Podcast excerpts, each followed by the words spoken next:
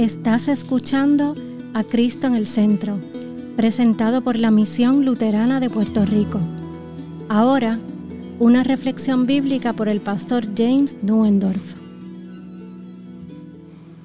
Una lectura de Santito, capítulo 3, versículos 3 a 8. Porque en otro tiempo nosotros también éramos insensatos, rebeldes, extraviados, esclavos de los malos deseos y de diversos deleites. Vivíamos en malicia y envidia, nos aborrecían y nos aborrecíamos unos a otros. Pero cuando se manifestó la bondad de Dios, nuestro Salvador, y su amor para con los hombres, nos salvó y no por obras de justicia que nosotros hubiéramos hecho, sino por su misericordia, por el lavamiento de la regeneración y por la renovación en el Espíritu Santo, el cual derramó en nosotros abundantemente por Jesucristo nuestro Señor, para que al ser justificados por su gracia, viniéramos a ser herederos conforme a la esperanza de la vida eterna. Esta es palabra fiel. Y en esto quiero que insistas con firmeza para que los que creen en Dios procuren ocuparse en las buenas obras. Estas cosas son buenas y útiles a los hombres.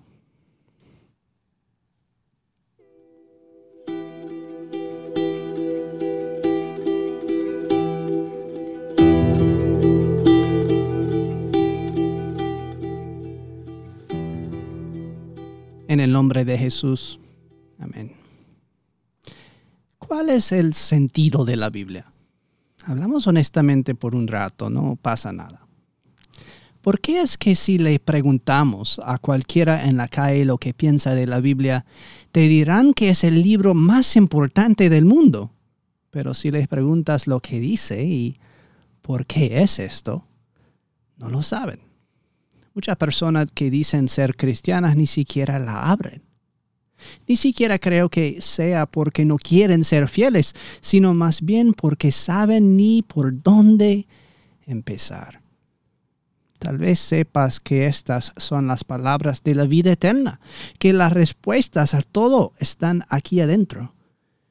Pero entonces miras este libro gigante y no sabes qué hacer.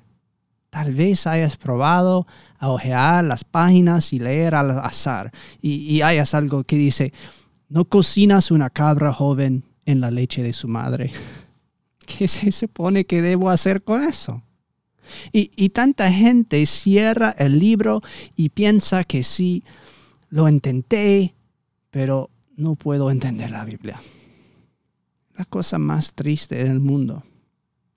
Me recuerda algo que sucedió aquí en la iglesia hace unas semanas. Una mujer vino y se acercó a las puertas de mi oficina, de la oficina de los pastores, y ella quería hablar conmigo.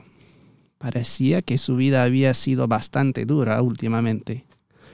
La invité a sentarse, pero insistió en quedarse afuera sacó una bolsa de, con cosas al azar y me dijo que las vendía para recaudar dinero para material escolar para sus hijos. Uno de los artículos que se ofreció a venderme era un desodorante para señoras. Pero en lugar de eso le pregunté, ¿qué material escolar necesitas? Porque sé que tengo una caja de material escolar sobrante en un armario que puedo darle. No, no, no lo entiendes, me dijo. Estoy vendiendo cosas para poder comprar material escolar para mis hijos. Claro, le dije. Pero te puedo dar gratis el material escolar que necesites. Si esperas aquí mismo, voy a, a, a buscarlo y te llevas lo que necesitas.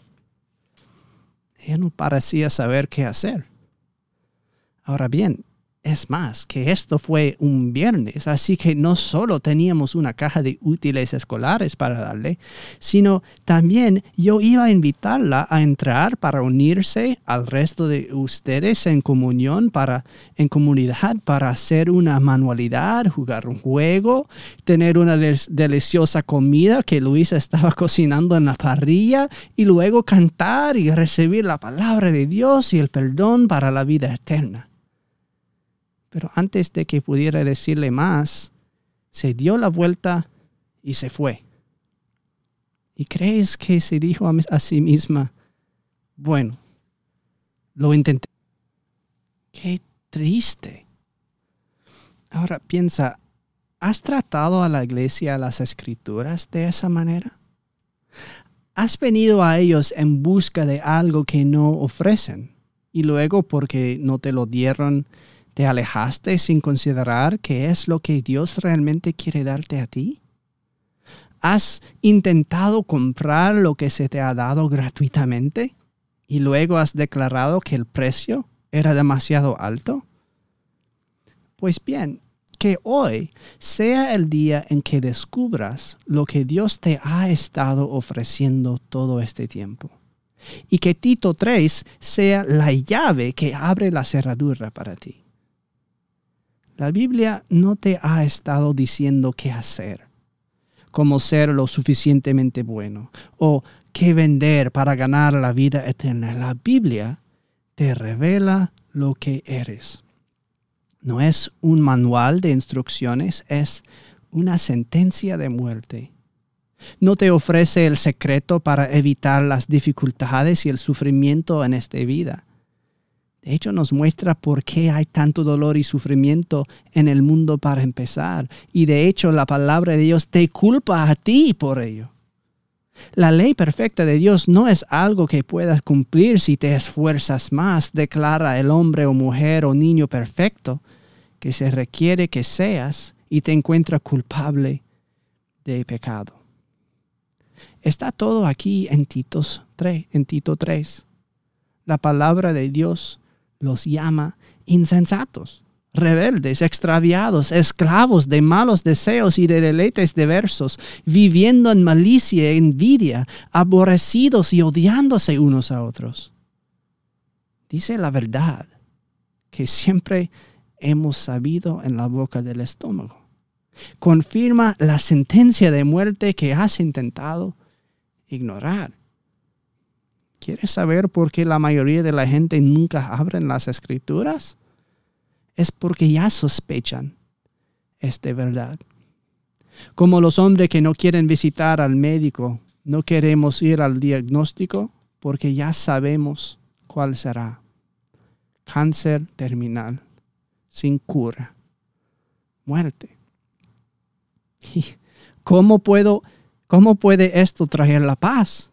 Tal vez para la persona que son mejores, que podrían cumplir las leyes de este libro, para mí, esto solo va a traer la muerte y, y ya tengo bastante de esto. Y así como aquella mujer que se dio cuenta de que no podía venderme su desodorante para señoras por un dólar, cierran el libro y se alejan de la iglesia sin esperar a huir nada más. ¿No es trágico esto? Y todo el tiempo está ahí esperándoles. Y creo que es incluso evidente, al igual que el olor que sale de la parrilla de atrás y el sonido de las risas dentro de la casa, hay una sensación de que tal vez haya algo más a la historia. Pero estamos convencidos de que ya entendemos y que el juicio de Dios sobre nosotros nos dice lo que Dios piensa de nosotros y tan a menudo cerramos el libro y nos alejamos. Queremos algo de Dios y ni siquiera nos paramos a pensar que Dios podría querer algo para nosotros que está mucho más allá de lo que nosotros pensamos que necesitamos. Y lo que es realmente increíble es que incluso nos atrevamos a resentirnos con Dios por esto.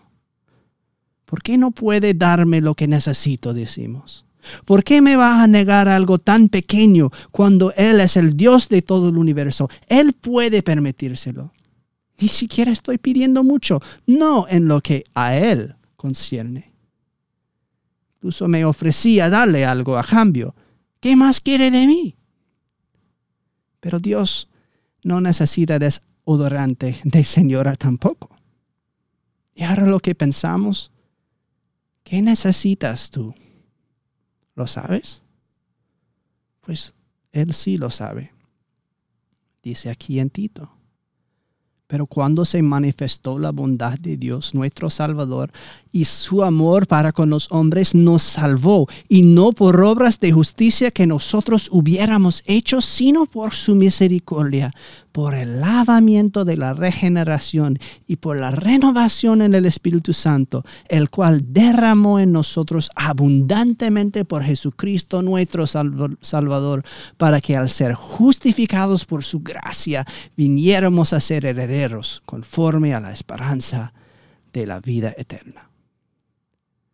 Queridos hermanos, la Biblia y todo esto no se trata de lo que tú necesitas hacer, sino de lo que Él ha hecho por ti. Él te ama.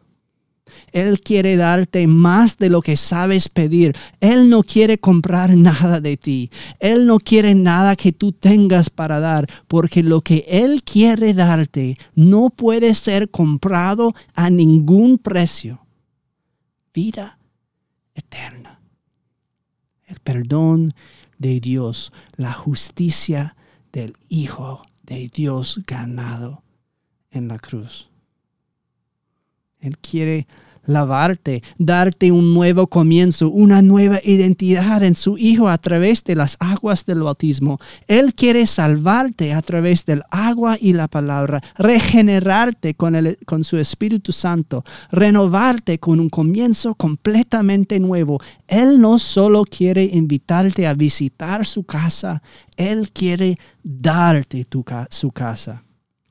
Él quiere hacerte heredero de su reino entero. Darte toda cosa buena para siempre jamás. Ni siquiera necesitas pedirlo. Te lo estoy diciendo ahora mismo. Esta es su voluntad para ti de acuerdo a su palabra escrita. Y Él quiere que dejes de tratar de venderle su propia justicia y que dejes de tratar de explicarte y, y que escuches él quiere que dejes de luchar, que sepas que Él es Dios, para que Él puede darte lo que siempre ha querido, pero nunca tuviste las palabras para explicar. Él quiere darte lo que necesitas. Jesús. Jesús aquí en la palabra. Jesús aquí en la comunidad de los santos. Jesús aquí en el agua del bautismo. Jesús crucificado para el perdón de todos tus pecados. Jesús para ti en el altar y en el pan y en el vino. Jesús en la bendición de la paz que sobrepasa todo entendimiento. Es verdad. Él no quiere el desodorante de mujer. Pero no te alejes todavía él tiene algo más. En el nombre de Jesús. Amén.